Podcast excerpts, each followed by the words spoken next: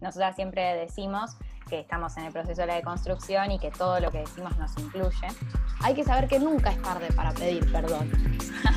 No Ocupa tu asiento, hermano, no te extiendas. Me juro que yo no miento, no miento.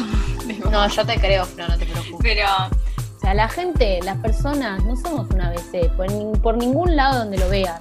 Que tengas miedo al, al que dirán o vergüenza del que dirán. Porque nos ves en combo. Somos, sí, venimos en combo, nos invitan a un lugar y vamos juntas, no, no podemos estar separadas. Y tenemos que promover las infancias libres y felices. vamos No, no, no. Eh, Somos todo eso que la imagen hegemónica no deja ver. Lo mejor es animarse primero a escuchar. Necesitamos la ESI, necesitamos educación sexual integral. Es una herramienta que permite vivir de forma consciente y libre la sexualidad de cada uno. Y, y no hay lugar para estos otros cuerpos que no responden a eso.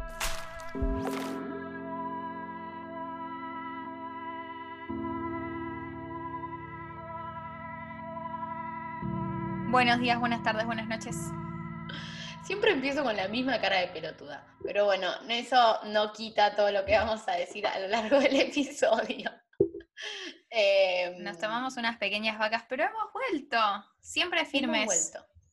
Y tenemos eh, muchas cosas que decir porque palabras nos sobran. Así que vamos a continuar con nuestro recorrido. Me encanta que siempre tenemos un recorrido pendiente de un tema, porque nunca como podemos acabar algo que decimos. Entonces, seguimos siempre dándole mecha a lo mismo. Pero bueno, Flor, contanos de qué vamos a hablar hoy. Para hacer una recapitulación, si es que existe esa palabra como tal, vamos a seguir hablando de la identidad, veníamos hablando de la identidad, de cómo la vamos formando, de, de- la necesidad de que cada uno cree su propia identidad sin que los demás interfieran en esa creación, en ese desarrollo de la identidad. Y vimos particularmente cómo se crea la identidad a través del pelo, del cabello, de la cabellera. Pero ahora vamos, sí, hoy estamos con humedad. Eh, La humedad de hoy, 90% seguro, porque Pero bueno, eh, ya vimos eh, en el pelo cómo es la cuestión. Ahora vamos a ver y a reflexionar un poco sobre cómo creamos nuestra identidad alrededor de nuestra piel. Bueno, antes que nada, siempre como yo hago como una introducción misteriosa antes de hablar de todas las cosas que tenemos que decir. El tema de la piel es un tema bastante amplio. Al principio fue como, bueno, seguramente lo cerramos con esto, pero después fueron surgiendo varias ramas y como decidimos dividirlo en, en dos más o menos, ¿no? Por un lado, cuando hablamos de piel, hablamos de las tonalidades de la piel. Cada uno, cada uno tiene una tonalidad muy distinta de la piel y aunque no se visibilice tanto, hay muchas más tonalidades de las que vemos por lo general en los medios, en las redes sociales, en las publicidades, etcétera, y de eso vamos a hablar. Por un lado vamos a hablar del tema de las pieles reales, lo que se ve y lo que no se ve, que hace que nos sintamos más o menos interpelados, digamos, por la sociedad que, que se ve en las redes. Y por el otro lado, cuando hablamos de pieles, también hablamos de lo que uno le hace a su piel, como por ejemplo los tatuajes, que creo que es el ejemplo eh, más puntual. No sé si los aritos también entran en el tema piel, porque están en la piel en sí, pero más que nada los tatuajes, quiero decir, como el pintarse la piel, que está tan mal visto, en, en- aunque estemos en el siglo XXI, está bastante mal visto.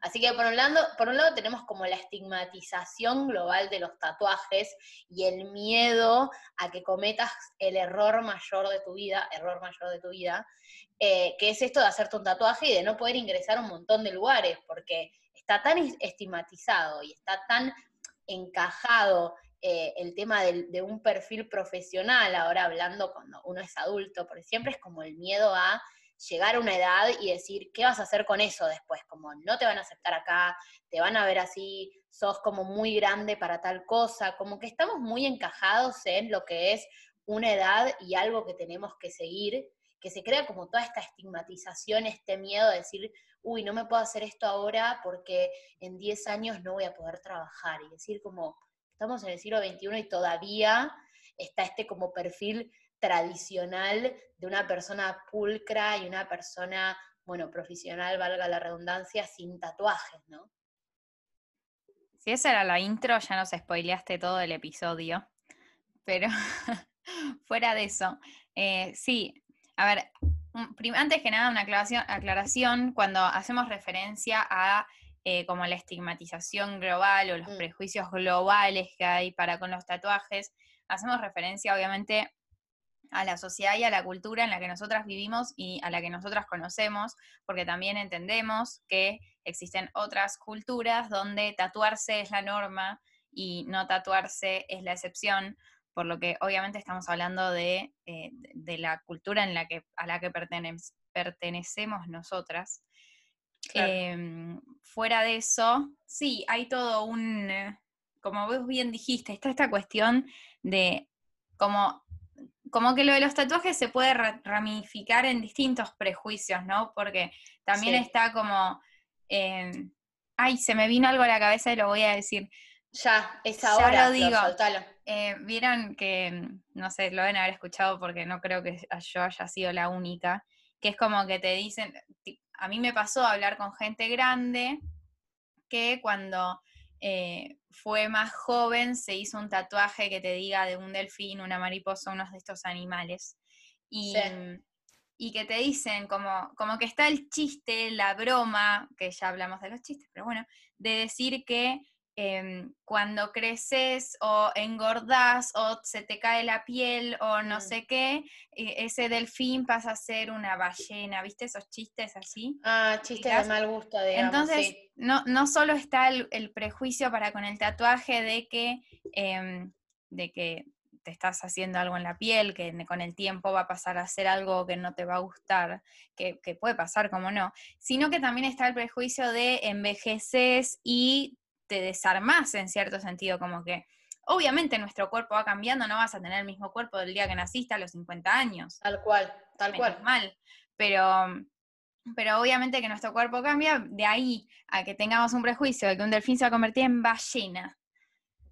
No, es que también está todo este tema que me parece que igual lo íbamos a hablar en otro momento, pero todo este tema de la piel eh, por siempre joven, ¿no? El cuerpo, la piel, la cara y eh, eh, todo por siempre joven y como todo este, este miedo al envejecer y al mostrar la piel a lo, largo de los años. Entonces, ¿por qué me voy a hacer algo ahora si después primero va a ser estigmatizado y después también voy a recibir como estas críticas de mi cuerpo? Entonces estás como en un constante, voy a ver qué me, como en el futuro, no sé si me explico, como que siempre estás previniendo todas estas cosas de nada, que, forman parte del ciclo de la piel de cada uno y que no te vas a poner un, como un límite por pensar en eso tampoco. O eso es lo que no debería de pasar, siento yo también.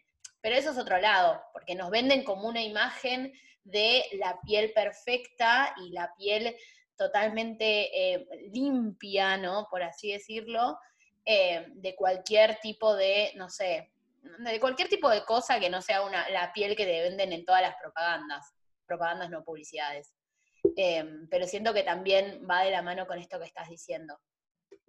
Como que esta limpieza, que cuando hablamos de limpieza no estamos hablando de una cuestión de higiene, sino de una cuestión más eh, visual, ¿viste? O sea, uno ve algo limpio cuando está como liso, ¿no? En cierto sentido, podría decirse.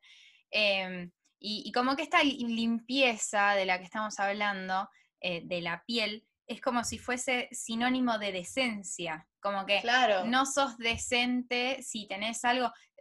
vos dijiste que no sabías si los aritos entran, tipo los piercing en general, entran o no entran. Para mí reentran porque también tiene como este, este mismo eh, prejuicio, este mismo estigma en el cual es como, ay, tiene un montón de aritos, o tipo, ay, tiene el de la ceja, y, forma parte también de la identidad de UNE, ¿no? O sos muy grande para eso también, como que siento que es como, lo ven como muy una etapa de rebeldía en donde te haces cosas y tenés hambre de, bueno, estar buscando la identidad, que también está perfecto porque tenemos un montón de etapas en la vida, pero también es como que atrás de eso hay todo como una crítica de, estás como en un momento inestable y te estás haciendo cosas. Pero bueno, también con respecto a la piel está el tema de las texturas de la piel, de esto de no poder reconocer que la piel tiene texturas y todo lo que nos muestra en las publicidades pareciera ser una piel arrastrada por algo que ya te ponen una crema, es, es como las propagandas de depilación, ¿no? te están depilando sobre una pierna depilada, ¿entendés? Más allá de que quieras mostrar, y es todo un tema aparte lo de la depilación, es ver una publicidad en donde buscan, qué sé yo, eh, fomentar la depilación en una, en una piel donde está totalmente depilada, totalmente fuera de, no sé, todo tipo de textura que pueda tener la piel. Pasa también cuando uno se maquilla, que quizás una persona piensa que te maquillas y es como que sos una cosa totalmente lisa, que hay gente que tiene esa piel, está perfecto, pero también dentro del maquillaje está la piel con textura. Entonces, como normalizar esto y decir como, uh, estamos viendo cosas que realmente no son pero creo que nos fuimos un poco la, la división, pero está bueno tener como ir agregando cosas. O sea, para mí acá lo fundamental es no, claramente no entrar al juego del marketing, de las publicidades, de todo esto. Mm que claramente nos muestran desde siempre, nos muestran una realidad que no es. De hecho, ya desde el segundo episodio, no sé si el primero quizás también, que ya estamos hablando y juzgando, porque sí, estamos juzgando a las publicidades que nos muestran realidades completamente ajenas a lo que, mm. a lo que todos viven, eh, donde, como vos decís, o sea, como si tuviera, tuviera, como si tener granos fuese algo eh, como ilegal o, algo que no es normal, cuestionándonos qué es lo normal, ¿no? Pero como tener granos, para mí es lo, o sea, no me divierte tenerlos porque me molesta, no sé, tengo uno acá, ahora no se ve tanto, pero me dolió estos días. Eh, entonces podés tener tus propias molestias, te puede molestar, te, te, pueden, te puedes no sentir cómoda, pero de ahí, como de, pero de ahí a que eso sea como algo malo, algo eliminable, algo, algo que, que, que realmente no se puede mostrar y cuando se muestran las publicidades, un grano es un delito. Claro, además es como toda, se hace como toda una puesta en escena de el granito, a mí me hace acordar, no quiero nombrar marcas, pero acá nombramos marcas. Aquí nombremos. Pero esas tipo, las publicidades, no sé si era de asepsia o qué, que era tipo el grano acá y como, oh no, por Dios, ¿cómo puede ser? Eh, como esas cosas también de, exagerar y dramatizar algo que también es una respuesta del organismo, ¿no? Porque, a ver, todo lo que uno tiene, la capa que nos cubre, digamos, que vendría a ser la piel, y, las cosas que le pasa al cuerpo, también se, se reflejan en la piel mismo.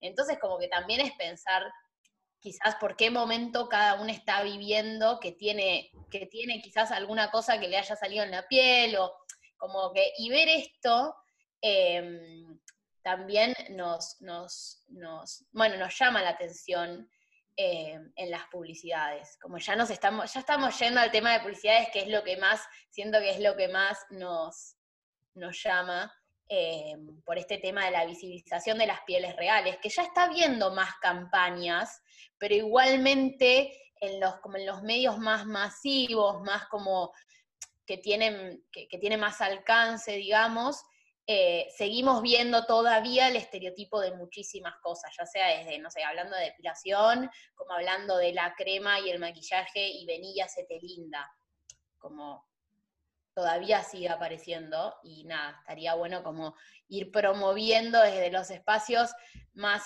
em, más diversos esto de, bueno, lo que estás viendo no es real. Tengo muchas cosas para decir. Voy a empezar em, agarrándome del maquillaje y del venilla sete linda que dijiste, que me pareció como muy interesante. Em, porque, porque no habíamos anotado en nuestro machete del episodio el tema del maquillaje. Em, no lo habíamos anotado y se nos pasó por alto, pero 100%, porque es terrible. El maquillaje es una cosa no, no sé, el otro día estuvo, estuve conviviendo con mi abuela una semana y mi abuela es como que me di, otra generación, otra educación, pero ella realmente te dice como, eh, me, me, tengo, era, todas las mañanas es tipo, bueno, me voy a ir a poner algo en la cara, así como yo me pongo una remera, ella va y se pone algo en la cara, o tipo, no estoy muy paliducha, o cosas así, que mm. no puedo salir a la calle así. Entonces, mm amo a mi abuela y, ya está, y ya bueno, la bancamos en esta. Ah, sí, además es eh, algo generacional, es como que es un hábito que, por eso. es de muchísimos años y es, que además también desde ese punto de vista. eh, por lo menos mis abuelas, las dos, son como de, una época en la cual eh, maquillarse era lo, normal de nuevo. Y era como todo muy enorme y muy, ah, muy, como muy cargado. Entonces, de la nada para ella capaz de despertarse acá, mirarse al espejo y decir no tengo nada. Pero fuera de eso, em, es como esto, ¿no? De, de necesitar taparnos, es como el filtro de Instagram, tipo, porque claro, tal al cual, cabo es lo mismo. Em, así que nada, en cuanto al maquillaje, yo creo que la conclusión es como que está perfecto si, si uno se quiere maquillar, no sé, si por, qué sé yo, el otro día yo fui a un bar, dije, bueno, me pongo un rímel. Claro, tipo. Ocasionalmente si te pinta está perfecto, pero que no veas la, obligación de maquillaje, tampoco que asociemos el maquillaje a un género en particular, ¿no? Pero fuera de eso, eh, que si te pinta maquillarte, que sea porque te pinte y no porque te lo estén imponiendo para que alcances el nivel de belleza que hay que alcanzar. Claro, tal cual. No, sí, tal cual, es verdad. Nosotros no, habíamos incluido lo, de, lo del maquillaje, pero es muy real. Esto de también el uso de las palabras, de tipo, voy a arreglarme, tipo, algo que no está roto, como voy a ponerme linda y, no es una crítica al maquillaje, porque bueno, yo también, a mí me encanta, me parece hermoso el maquillaje, es una hasta expresión de arte, te diría, como, y todo lo que tenga que ver con eso me llama la atención, pero también está esto de hacerlo porque uno quiere y también no señalar a quien no lo hace, a quien lo hace distinto, quien, quien creemos que por, no sé, por alguna razón lo hace mal, bien, como que también está esto de el juego de la identidad que tiene que ver con esto, con jugar con cada uno con sus propias reglas y poder también si tenemos un cuerpo, si tenemos una piel, obviamente cuidarla, pero nada, darle nuestra impronta eh, y, saber que no somos quien para eh, desacreditar la impronta del otro.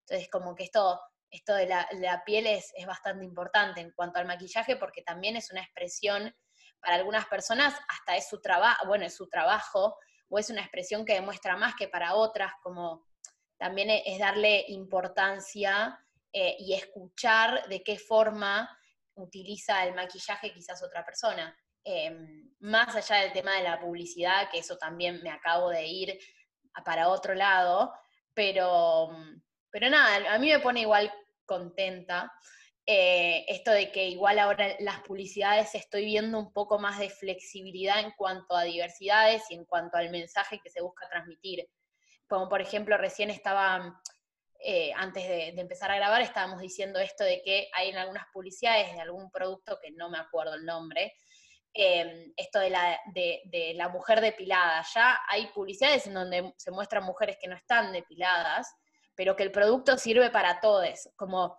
ampliando un poco esto y reconociendo eh, una realidad un poco más moderna, o el tema del pelo también, que lo hablamos antes, publicidades en donde hay, hay mujeres quizás con canas, hombres con canas, em, gente con tatuajes, como se está empezando a implementar algo que no es que no había, como siempre venimos diciendo, pero se está empezando a visibilizar y es súper importante. Totalmente, estoy de acuerdo.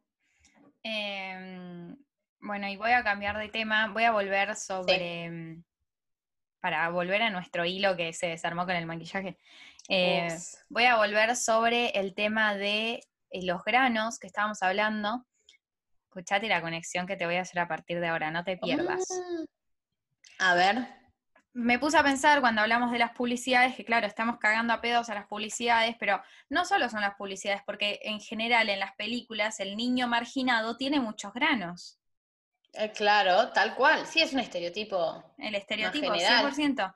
Pero bueno, yendo ahí al tema de las, de las eh, películas, básicamente las películas, eh, en cierto sentido, reflejan una realidad. Obvio, están las que no tanto, ¿no? Ficciones. Sí. Pero el punto es que reflejan una realidad y reflejan lo que la sociedad, los estereotipos que tiene la sociedad. Entonces ahí es cuando llegamos a, la clara criminalización de las personas con tatuajes donde Tal cual. típica que el chabón que va a la cárcel está lleno de tatuajes.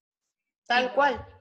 Ah, se me ocurre una serie ahora, no me acuerdo el nombre, que son tres amigas que roban y que el, malvado, el, traficante de esta cosa que no me acuerdo, creo que era billetes, hacía billetes falsos, ah, de esta cosa. Este, esta persona tiene tatuajes, tipo el criminal tiene muchos tatuajes en, el, imaginario, porque probablemente si ahora vamos acá a la cárcel, ¿cuántos debe haber con tatuajes? No sé. No, y más allá de eso también Tal cual, y más allá de eso también, viste, el, típico como de familia, esto de que no, eh, como el peor miedo de, o del padre o la madre de quien sea es que te venga tipo, obviamente todo muy binarismo, todo lo que venimos hablando, de que venga tu hija con, no sé, un chabón todo tatuado y así como mostrando ese perfil, ¿viste?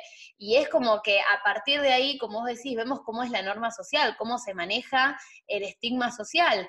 Em, de, esta típico, bueno, criminalización también por lo que decís en las películas, eh, que después está totalmente, eso es una ignorancia enorme, porque es como estás poniendo un estereotipo de, y después quizás es lo único que mirás a la hora de, qué sé yo, ver un criminal, no sé, la verdad de eso no tengo idea, pero... En los grandes delincuentes del mundo no deben tener ni medio tatuaje, son personas que se visten de traje.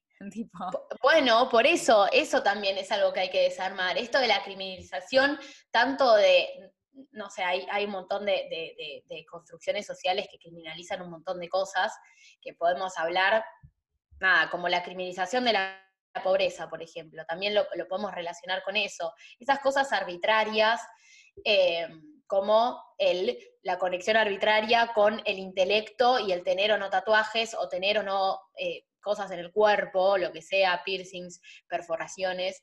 Em, que también ah, es verdad, tipo, se crean perfiles sociales que después, obvio, lo, se repercuten en la publicidad porque es lo que la sociedad cree y lo que la sociedad quiere ver. Es como que eso se acomoda, no es culpa de la publicidad, sino que... No, claro, eso iba a decir. Hay una sociedad detrás. Como que no es que nos la estamos agarrando con todos los publicistas y todos los directores de cine, sino que estamos tipo, claramente ellos reflejan lo que hay en la sociedad, no, no en... Tal cual. Es culpa de O lo que pide la sociedad, cómo lo ve. Está bien. Em, pero, y hablando de criminalización, también podemos hablar de la criminalización según el tono de piel eh, Total y absolutamente. Vimos 800 millones de casos donde las pieles más oscuras son más, o sea, ya capaz estaban mirando una flor y ya, mi ejemplo es que tengo una planta eh. Pero capaz estás parado en una vereda mirando una flor y tipo, no, ya está esperando a no sé quién para robarle y tipo, afloja. Tal cual. Bueno, eso también se ve muchísimo en las películas, se ve muchísimo en el día a día. Bueno, y, una forma, creo yo, de también de, violencia no explícita, que era lo que te decía, porque hay un montón de violencias que vos decís, no, yo no estoy haciendo daño a nadie, yo no pienso eso, yo esto, no sé qué, pero una forma de violencia es esto de la poca, tipo, de la poca visibilización de los distintos, las distintas tonalidades de piel, porque somos una sociedad y una cultura en donde hay un montón de gamas, digamos, de, el color piel, porque color piel no existe ya, ese, eso ya quedó viejo, ya no hay un color de piel. Em, entonces es como también mostrarlo, porque si no, obvio, por ejemplo, cuando sos chico después te das cuenta de que te enseñaron que el color de piel era un lápiz, y obvio que cuando ves una persona que no tiene el mismo color de piel que vos, te quedas como, a mí me enseñado que el color de piel era otro, y desde las cosas más pequeñas que vos decís, no, no puede ser, desde eso es de donde empezamos como a alimentar como ese algoritmo social que nos encierra en un estereotipo. Y una forma de violencia es esto, la poca representación de la gente que tiene, eh, nada, los distintos, digamos, las distintas gamas de, colores de piel. Em, acá, o sea, un paréntesis que igual no es la primera ni la última vez que lo vamos a decir, es que también cuando hablamos eh, de, esta discriminación por, el tono de piel, no hace falta ir a Estados Unidos ni a mm. países, eh, a Europa, sino que acá a la vuelta de la esquina también hay, o sea, como que es muy fácil mm, reflejarnos en el policía que mata de un rodillazo a un chabón, que obviamente no, está bueno y no, lo no estoy diciendo genial eh, y que lo nuestro vale más. Todo es una mierda y no debería pasar. Pero si vamos a pensar que eso que pasó en Estados Unidos está mal, también tenemos que pensar que lo que puede pasar acá, a tres cuadras de tu casa o en otra provincia del país, también está pésimo. Tal cual. Y, que eso también tiene que ver con la identidad, y acá nos vamos, volvemos ¿no? a la cuestión de la identidad y a cómo em, también nuestro tono de piel, porque nosotros veníamos diciendo, claro, la identidad es algo que vamos creando, pero a la vez el tono de piel es una identidad que, la tenés de nacimiento, como que es un... Mm.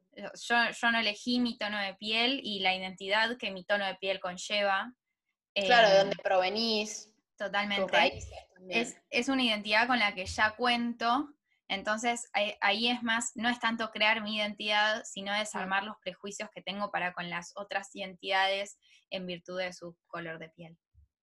Tal cual, totalmente coincido.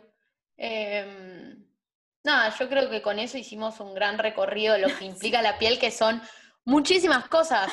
Hablamos de, todo al mismo tiempo. Pero tal cual como para una persona puede ser tan insignificante y como para una persona puede ser realmente importante, o hablamos de esto de última cosa que puedo decir, ¿no? Va, que puedo decir hay un montón, pero esto de los privilegios con los que uno nace y no se da cuenta porque claramente hay algo que no está sufriendo, es esto de, por ejemplo, la representación, esto de, sentir que sos criminalizado por, y sentir que estás mal por algo. Em, no sé, como todas estas cosas que uno cuando las ve, va, uno cuando las ve, quizás otra persona que no las sufre no cree que es tan importante, pero pensar que lo llevas con vos todo el tiempo y darte cuenta de que hay gente que realmente lo sufre todos los días, te decís, puta, qué injusto, perdón, pero como es también un poco de conciencia y, como decimos siempre, también esto de visibilizar y pasar el micrófono, típica frase que decimos siempre, a la gente que realmente lo sufre, creo yo. Y aprender de eso también. A modo de cierre, mm, como siempre, les. Se nos apagó la luz. sí, se nos oscureció el episodio. Eh, nada, les invitamos a, mm, primero a poder formar eh, su identidad sin, independientemente de los prejuicios que haya alrededor de cada una de las cosas que uno puede hacer. Si te querés hacer 80 aritos, hacételo. Si no te querés hacer ninguno, no te los hagas. Em, después también eh, a desarmar los prejuicios para con los demás y a, eliminar todas estas cosas y dejar de apoyar a todas eh, estas estos medios de comunicación que nos comunican tan como el culo. Gracias, Flor. Un gusto.